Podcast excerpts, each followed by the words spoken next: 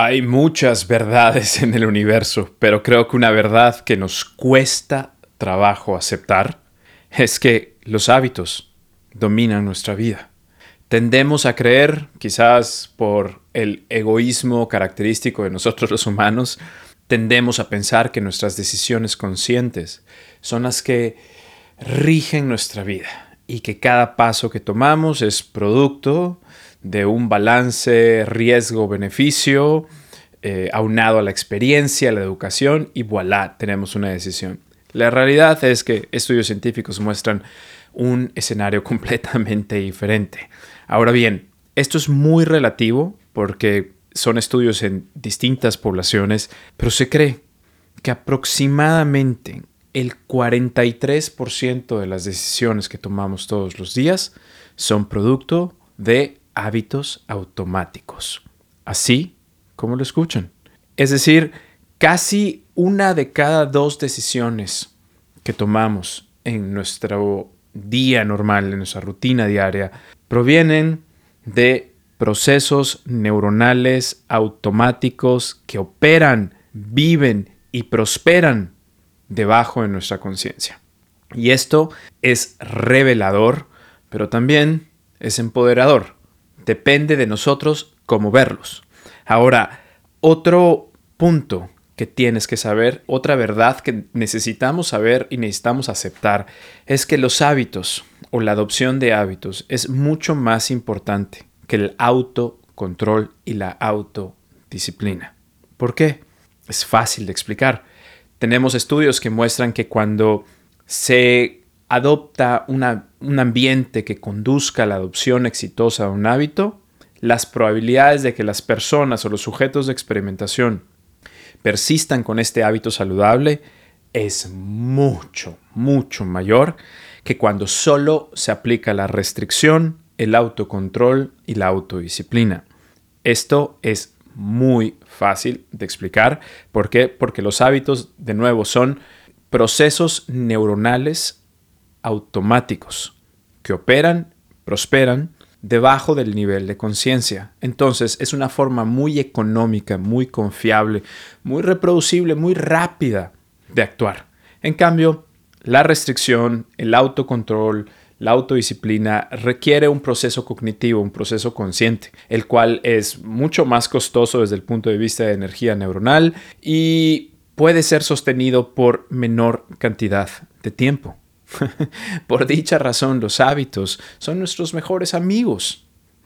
Y recuerden, cuando digo hábitos me refiero a procesos neuronales automáticos. Esto es muy importante para quitar eh, los hábitos del mundo de la metafísica y de la charlatanería y de la hipérbole y la exageración que normalmente lo circunda y lo traigamos al reino de la evidencia científica. ¿Quieren saber por qué yo pienso que los hábitos son increíblemente importantes, sobre todo en la vida moderna, porque de nuevo, también tenemos evidencia científica que muestra que cuando estamos sometidos a procesos de estrés o a eventos estresantes, los hábitos se vuelven aún más importantes porque los procesos cognitivos conscientes que requieren una toma de decisiones se reducen, se obstaculizan y dan paso automático a los hábitos. Entonces, ¿quién no vive en situaciones de estrés? ¿Quién no anda apurado? ¿Quién no anda con 20 cosas en la cabeza? Al menos que vivas en una isla remota, es muy probable que tú, que me estás escuchando, puedas entender que esto es el común denominador en la mayoría de nosotros. ¿No es así? Por dicha razón, para mí ha sido una parte fundamental la investigación de la adopción exitosa de hábitos, no solamente porque es un tema que me apasiona, a mí la psicología me apasiona, la respeto mucho, sobre todo la psicología basada en evidencia científica, para mí es, es un arma que es increíblemente poderosa, pero subutilizada, no lo utilizamos a menudo. Esto eh, no solo me apasiona como ser humano, les decía, sino que también lo utilizo todos los días en la consulta con mis pacientes. ¿Por qué? Porque al final del día la medicina moderna, la medicina científica, la medicina basada en evidencia es no más que trabajar para que tus pacientes puedan adoptar un hábito. Obviamente no en todas las áreas de la medicina, pero en las áreas de medicina donde yo me desarrollo como medicina interna y medicina de obesidad, esto es increíblemente importante. Hablar con nuestros pacientes de dieta, ejercicio, eh, pensamientos saludables, etcétera, todo es al final del día posibilidades que solo pueden llegar a ser una realidad si adoptamos hábitos exitosamente. Así que por dicha razón, les estoy haciendo este episodio compartiéndoles cinco secretos para adoptar hábitos exitosamente, los cuales son producto de años de lectura, implementación con mis pacientes y que si bien no son perfectos, no son mágicos, no son fantasiosos, aún más, no aplican a todas las áreas de la vida, son valiosos de escuchar, poner en contexto e implementar si el momento es adecuado, sobre todo si tú estás en una batalla por adoptar una dieta más saludable, ejercicio, relaciones más positivas, reestructuración cognitiva, estás en tratamiento para ansiedad, etc. Estos cinco secretos te van a ayudar a explorar otras áreas que a lo mejor no habías considerado. Así que comencemos. ¡Vámonos! 3, 2, 1. Dr. Mauricio González is a Mexican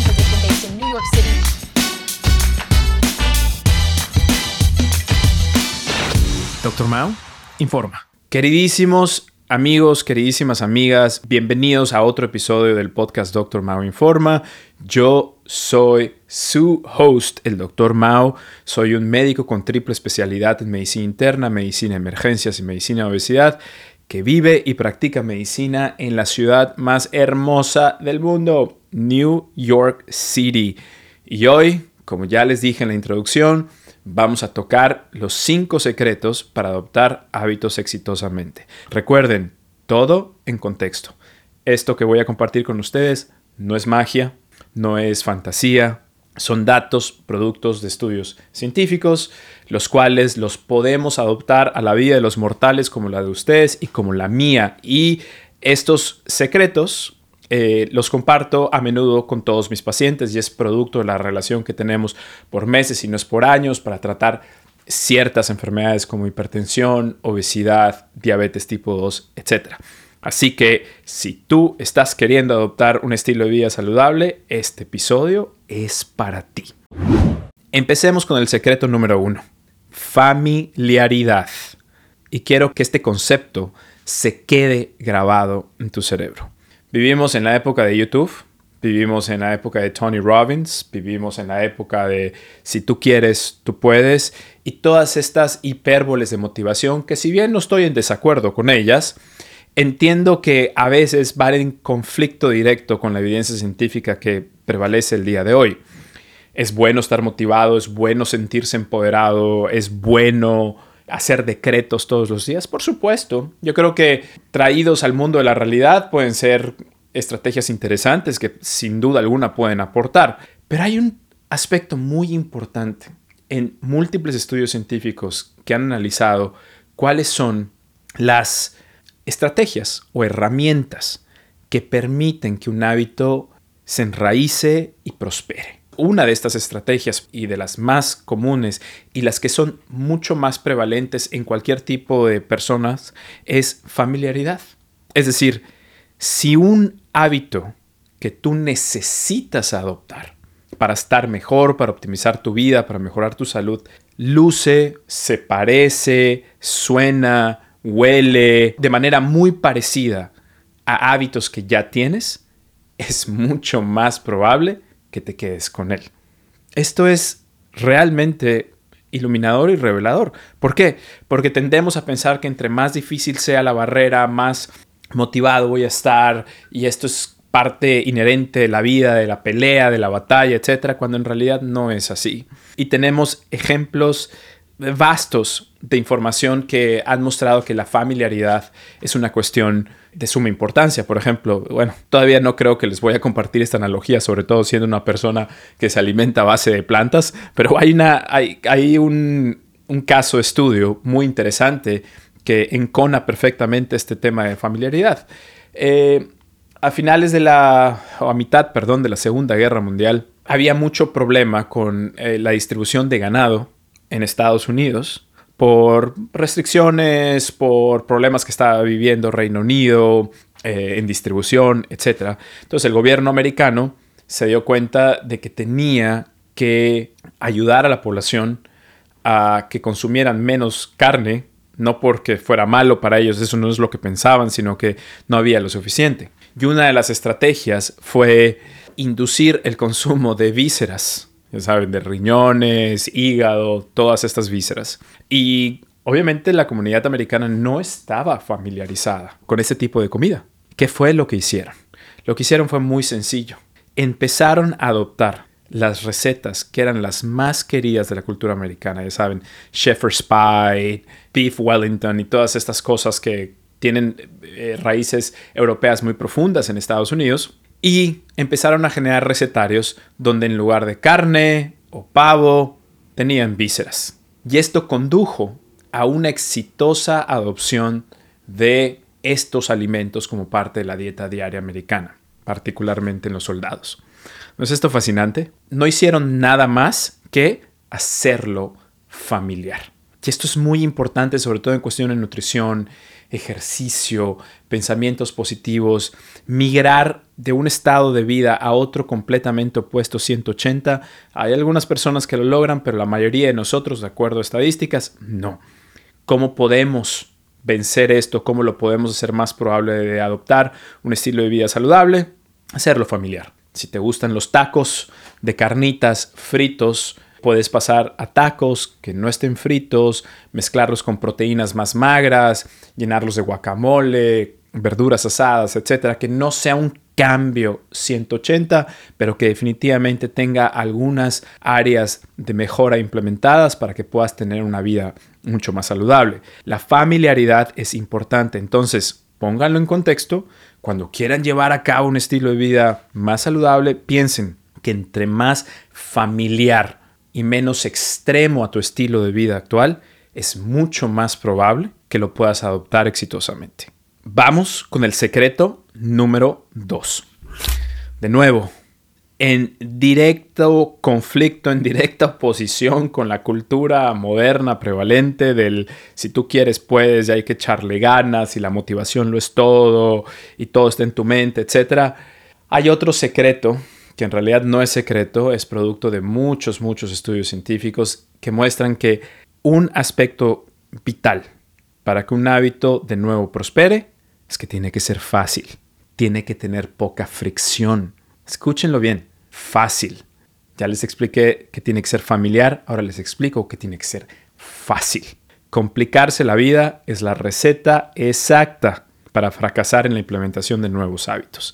Tenemos plena evidencia de esto. Por ejemplo, hoy sabemos que campañas de mejora del ambiente para eh, usar menos bolsas, usar más el transporte público, cambiar algunas unas conductas que tenemos que generan menos contaminación el ambiente, son exitosas solamente cuando son fáciles de implementar. Cuando son fáciles de implementar, cuando no hay fricción. Por eso en mi libro describo cuando trabajé con una paciente que necesitaba hacer ejercicio por múltiples razones, condiciones de autoestima, condiciones de, salud, etc. Y platicando un poco sobre su vida, me doy cuenta de que tenía dos hijos, un matrimonio, un negocio, y ella ya estaba haciendo planes conmigo para levantarse a las cuatro y media de la mañana, 5 de la mañana, ir al gimnasio, y les dije, no, no, porque esto lo va a hacer difícil. Va a generar aún más fricción en tu vida que ya de por sí es una vida caótica. Si queremos ser inteligentes, tenemos que hacer el ejercicio lo más fácil posible. Y le pedí que hiciera el ejercicio en casa, en pijama, a la hora que ella pudiera, eh, y necesitaba al principio 15 minutos al día. Logramos hacerlo, y con el pasar de las semanas, meses, fuimos incrementando a 20, 30, 40 minutos. Esto no solamente redujo la fricción de la adopción del hábito, sino que le permitió entender, investigar y planear más su vida para que pudiera ir incrementando poco a poco los minutos de ejercicio y pudiera dejar que el ejercicio tomase relevancia en todas las áreas de su vida. Es decir, es un camino, pero es un camino que tiene que ser fácil, que no tiene que tener fricción. Y lo opuesto sucede para dejar hábitos. Sabemos que si queremos dejar hábitos que son perniciosos para nosotros, incrementar la fricción es una forma de hacerlo, hacerlos difícil. Y el ejemplo más común es el tabaquismo. Hoy sabemos que los impuestos, por cada 10% de impuesto al tabaco, hay un 4% de reducción en su uso. Digo, no es perfecto, pero cuando le agregamos que ya no puedes fumar en oficinas, autos, centros públicos, el uso de tabaco se reduce aún más. Y cuando pasamos leyes donde dice que el tabaco no puede ser vendido en ciertos establecimientos, aún más. Al generar la fricción, se reduce la implementación de un hábito. Es inversamente proporcional. Esto es revelador porque nos dice que la mayoría de las personas que dejaron de fumar, muchos de ellos y ellas no lo dejaron de, hacer por, por un proceso cognitivo consciente, por una decisión, simple y sencillamente porque era más difícil. Y al ser más difícil de lograr, de hacer el hábito, se va perdiendo. Por eso, este secreto de hacerlo fácil y sin fricción es de suma importancia. Y este tema del tabaquismo nos conduce al tercer secreto, persistencia. No pasa un día que reciba un mail o un paciente eh, me hable para preguntarme, doctor Mao, cuál es el mejor ejercicio, cuál es la mejor rutina, cuál es la mejor dieta para mí. Eh, el ayuno intermitente me va a salvar de todos los males, la dieta baja en carbs, la dieta basada en plantas. Por favor, dígame todo esto porque para mí es necesario. Y siempre les digo que lo más importante es cuidadosamente seleccionar los hábitos que tienen evidencia de beneficio, como dejar de fumar, dejar de beber considerablemente, hacer ejercicio de fuerza, como una dieta rica en frutas, verduras, cereales integrales, proteínas, semillas, etc. Y hacerlo persistentemente. La persistencia y la constancia no son conceptos esotéricos. Al principio les definí que los hábitos en realidad son eh, procesos neuronales automáticos. Eso es en realidad. Ese es su verdadero término académico. Y estos procesos neuronales automáticos se dan en partes profundas del cerebro, en los ganglios basales. Esto es producto de no más que la simple repetición. Si tú te paras todos los días a las 7 de la mañana, te lavas la cara, tomas café, vas al baño, te lavas los dientes, etc. Si tú haces esta rutina todos los días, esto eventualmente se va a hacer un proceso automático porque esta repetición genera procesos neuronales automáticos que migran hacia los ganglios basales y ahí están para dominar tu vida en el 43%. ¿Ok?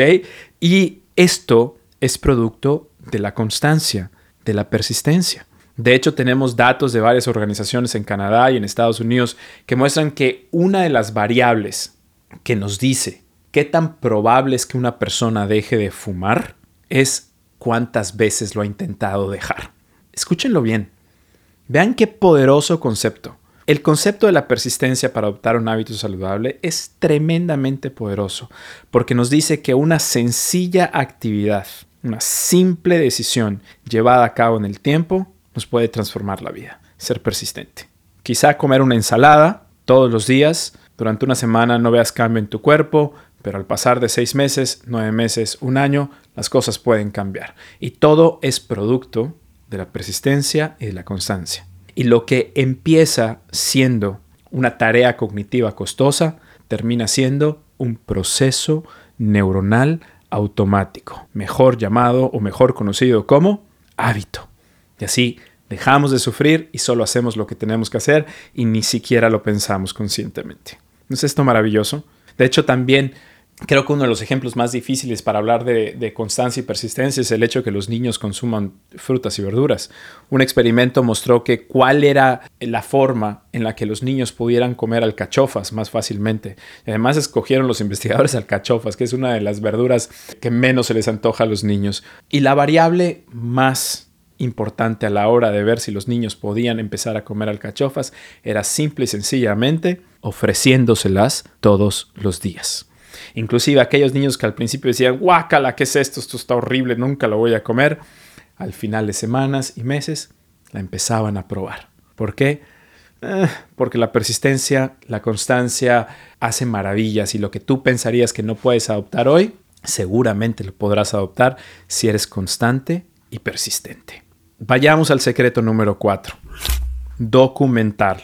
El famoso journaling. Documentar o el journaling ha sido producto de casi de, mofas, de, bromas, de de generar estereotipos que salen en películas de Hollywood, ¿no? Donde una persona eh, hippie o una persona, eh, ya saben, con estos estereotipos de New Age, están documentando o haciendo un diario de gratitud o describiendo sus sentimientos, etc. La realidad es que documentar tus nuevos hábitos, tu progreso, hacer un journaling, todo esto tiene una evidencia muy, muy fuerte en relación a adopción de hábitos saludables. Sabemos que las personas que documentan sus cambios de estilo de vida día a día tienen mucha más probabilidad de poder dejar que estos nuevos hábitos prosperen en sus vidas. Y piénsenlo, de nuevo, es fácil, es lápiz y papel, es constancia y persistencia. Lo tienes que hacer todos los días. Además, cuando la documentación y el journaling lo llevas a un proceso metódico más específico, las cosas mejoran aún más. Por ejemplo, un estudio muy famoso en Reino Unido eh, tomó a miles de sujetos para ver cómo implementaban un plan de ejercicio todos los días para mejorar enfermedades cardiovasculares, reducir incidencia de diabetes, etc. Entonces tomaron a miles de personas y los separaron en tres grupos. Un grupo fue el grupo control, se les dio un, un, panfleto, un folleto con los beneficios del ejercicio y, y, listo, adiós. A otro grupo se les dio ese folleto y además se les dieron clases grupales explicándoles cómo funciona el ejercicio en tu cuerpo, cómo reduce la oxidación del colesterol, cómo mejora la comunicación cerebro-músculo, etc. Uno pensaría que esto es suficiente para la adopción de un estilo de vida saludable. Y al tercer grupo les dieron absolutamente todo, folletos, las instrucciones, etc.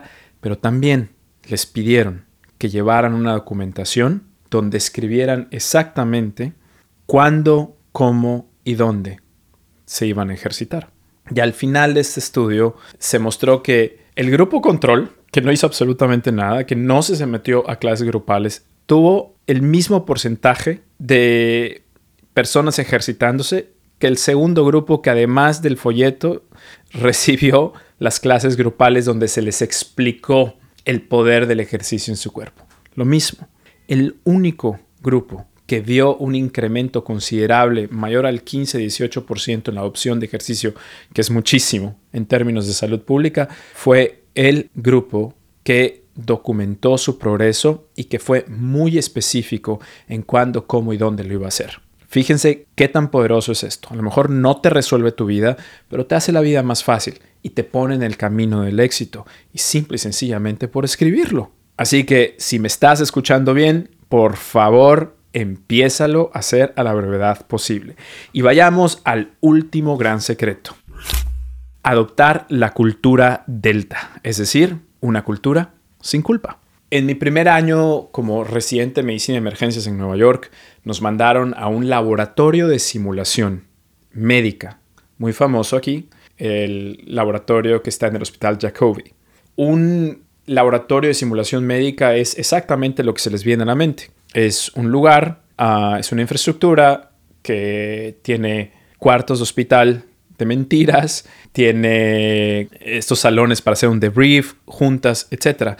Y en estos cuartos de hospital estas réplicas de cuartos de hospital, hay maniquíes muy tecnológicos con una tecnología de punta para aprender a recibir bebés a este mundo, para actuar cuando se necesita actuar en cuestión de hemorragias. Es un laboratorio que nos permite experimentar algunos procedimientos como la inserción de líneas eh, centrales, de catéteres venosos centrales, etcétera. Todo con el uso de ultrasonido, etcétera. Es un lugar hermoso donde aprendes a practicar medicina, donde aprendes hábitos para que tengas éxito en los procedimientos y en la forma en la que piensas en el hospital sin poner en riesgo la vida del paciente. Es un lugar verdaderamente hermoso y definitivamente la educación médica moderna tiene que apoyarse fuertemente en laboratorios de simulación. Pero bueno, lo más importante es que en el primer año tuvimos que ir a este centro de simulación para tomar un curso que es un curso generado por entidades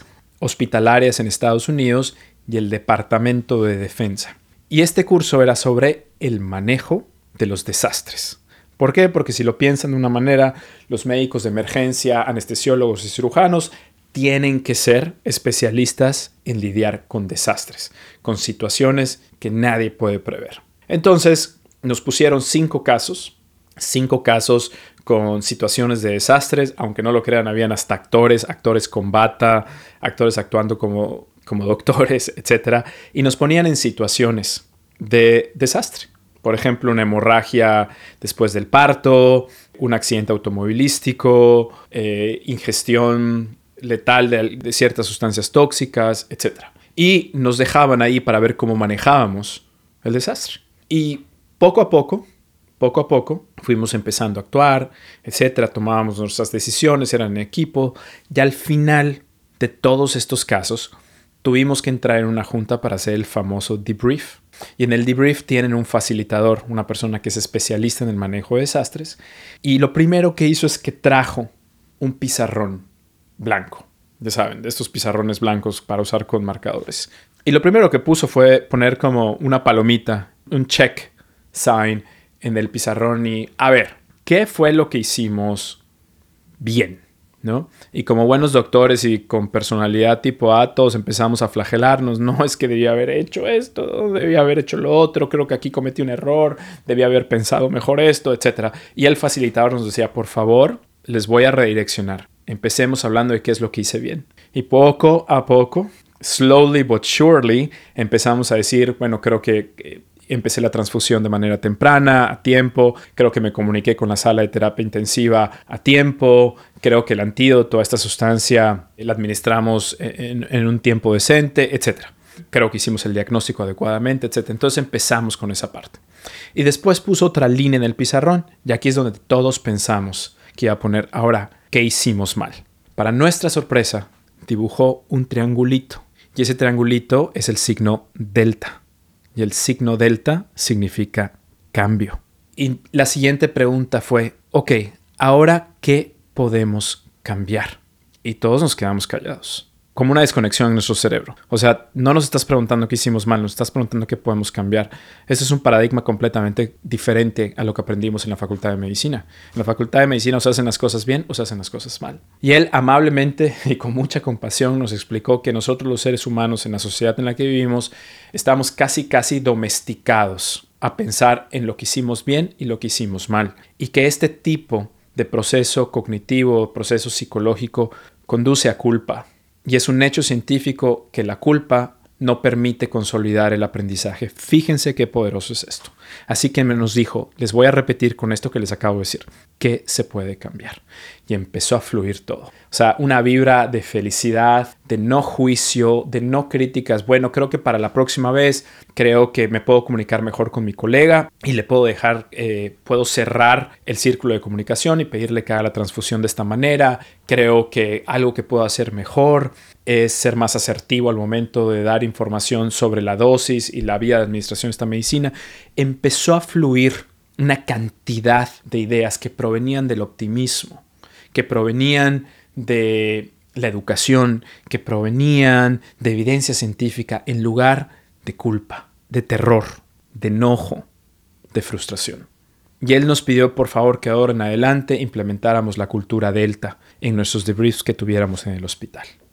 Y esto es, es imprescindible para que puedas tener éxito en tu adopción de un nuevo estilo de vida. Tienes que entender que no lo sabes todo, nadie lo sabe todo y por supuesto vas a cometer errores. Porque de nuevo, no lo sabes todo. Pero si implementas la cultura delta, vas a dejar de sentir culpa y ahora finalmente, después de miles de años, vas a empezar a aprender.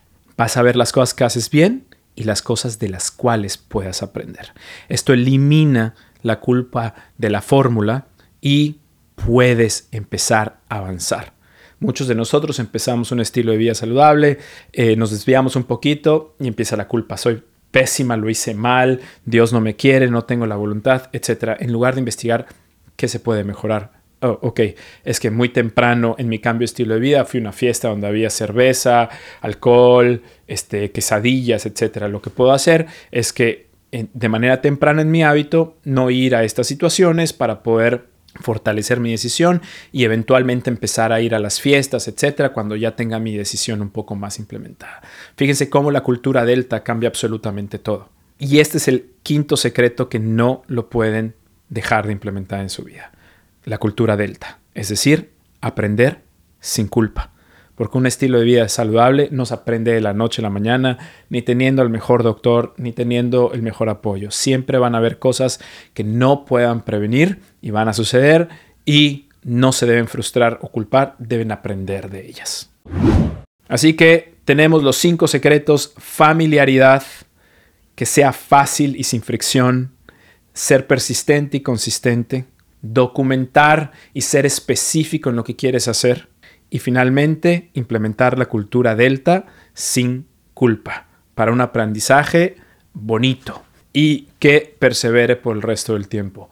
Por favor, les quiero suplicar que se inscriban a drmauriciogonzalez.com. Les voy a dejar la descripción del podcast para que puedan en nuestros boletines informativos les vamos a mandar recetas, estudios nuevos que sentimos que les pueden ayudar en mucho de su vida, anuncios de dónde voy a estar dando conferencias, algunos webinars, etcétera. Si les gusta mi trabajo de comunicación y están envueltos en la creación de hábitos saludables basados en evidencia científica, inscríbanse a drmauriciogonzalez.com. Se inscriben al boletín y listo todo lo que yo haga en mi vida, ustedes lo van a saber.